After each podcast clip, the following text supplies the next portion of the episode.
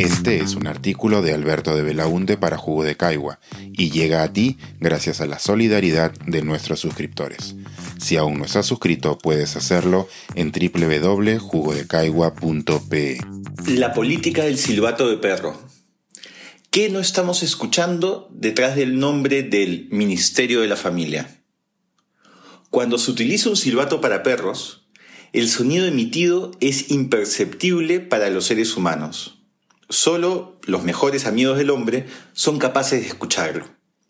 Es por ello que en la política estadounidense se conoce como política del silbato de perro, dog whistle politics, a esas acciones que buscan generar la reacción de un determinado grupo, sea positiva o negativa, sin que esto genere rechazo en el resto de la sociedad. Un ejemplo de ello ocurrió con Barack Obama en la década pasada. Ser afrodescendiente y tener un padre africano generaron en la ultraderecha todo tipo de teorías conspirativas, desde que era secretamente musulmán hasta que en realidad no era estadounidense, sino que había nacido en Kenia. Rumores que no mostraban ningún tipo de evidencia y se fundamentaban en el racismo y xenofobia de un sector de la población que suele votar por la derecha que era opositora de Obama. Como los líderes del partido de derecha no podían expresar ninguna de estas teorías públicamente porque ello hubiera generado la indignación de los sectores más moderados de la sociedad, los noticieros afines encontraron un camino en la política del silbato de perro. Varios periodistas empezaron a referirse al presidente demócrata por su nombre completo, Barack Hussein Obama. Esto no ocurrió con George Bush Jr., cuyo segundo nombre era Walker, ni pasa ahora con Joe Biden, cuyo segundo nombre es Robinette. ¿Por qué usarlo en el caso de Obama? Porque era la manera de recordar a los radicales que el presidente tenía un segundo nombre extranjero y de Medio Oriente, alimentando así las teorías conspirativas sin hacer referencia a ellas. El silbato solo sonaba para los radicales, mientras que para el resto de televidentes era simplemente el nombre completo del presidente. En la política del silbato de perro, la familia es un término muy utilizado. Cuando un candidato a un cargo público en Estados Unidos o Latinoamérica se define como pro familia, para muchos electores no significa nada en particular. Es solo un candidato que reconoce la importancia de la familia en la sociedad, algo sin duda positivo. Pero para quienes están involucrados en el debate sobre los derechos LGBT, el mensaje es clarísimo. Se opone al matrimonio igualitario. ¿Por qué? Porque en la narrativa de los sectores ultraconservadores, el reconocimiento del matrimonio entre personas del mismo sexo significa un ataque al matrimonio heterosexual y, por lo tanto, un ataque a la familia tradicional constituida por papá, mamá e hijos, el único tipo de familia que reconoce. En otras palabras, llamarse profamilia es un eufemismo para decir que se oponen a la igualdad de las parejas homosexuales. De esta forma, un candidato que se llama profamilia transmite un mensaje claro a estos sectores ultraconservadores sin llamar la atención de los electores moderados. Hablar de la política del silbato de perro es relevante ahora en nuestro país a raíz de la reciente polémica por el intento de cambiar el nombre al Ministerio de la Mujer y Poblaciones Vulnerables por el de Familia y Poblaciones Vulnerables.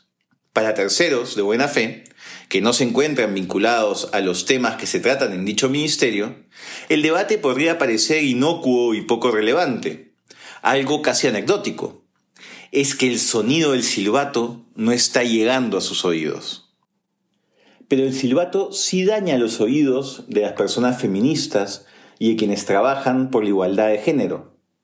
Históricamente, la familia ha sido usada como excusa para desconocer los derechos que deben tener las mujeres, para relegarlas o invisibilizarlas con la excusa de estar protegiendo la unidad familiar.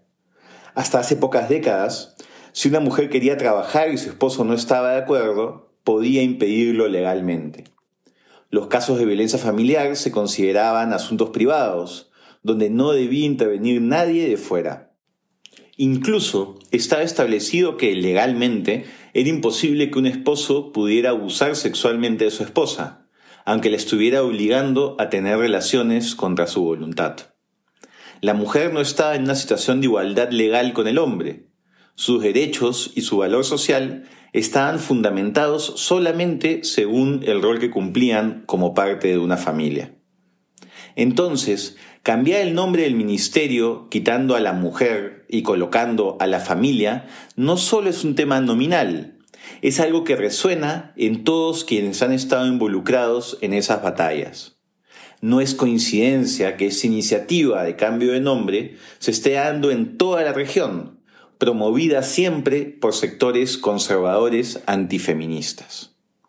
Este silbato también resuena en los oídos de las personas LGBT.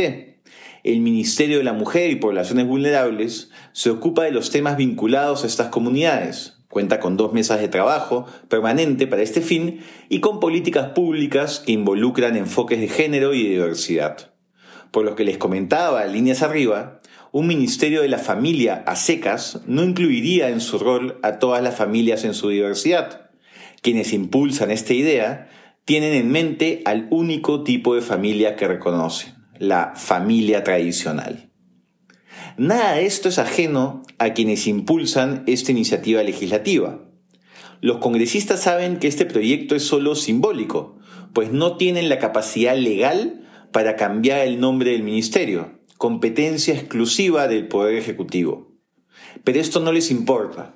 Lo que ellos quieren es posicionarse dentro de un debate más amplio, buscando el apoyo de los sectores anti-igualdad de género de la población sin que ello implique un discurso que pueda alienarlos de los votantes moderados.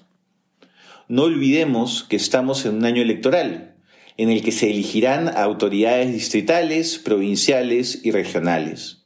Muchos políticos consideran que los sectores anti-igualdad de género tienen buena capacidad de movilización y propaganda, en un contexto donde son pocos los actores sociales con ese nivel de agencia. Me temo, por lo tanto, que en los próximos meses el silbato para perros seguirá sonando fuerte para quienes puedan oírlo.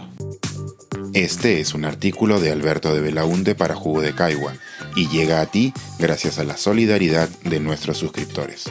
Si aún no estás suscrito, puedes hacerlo en www.jugodecaigua.pe.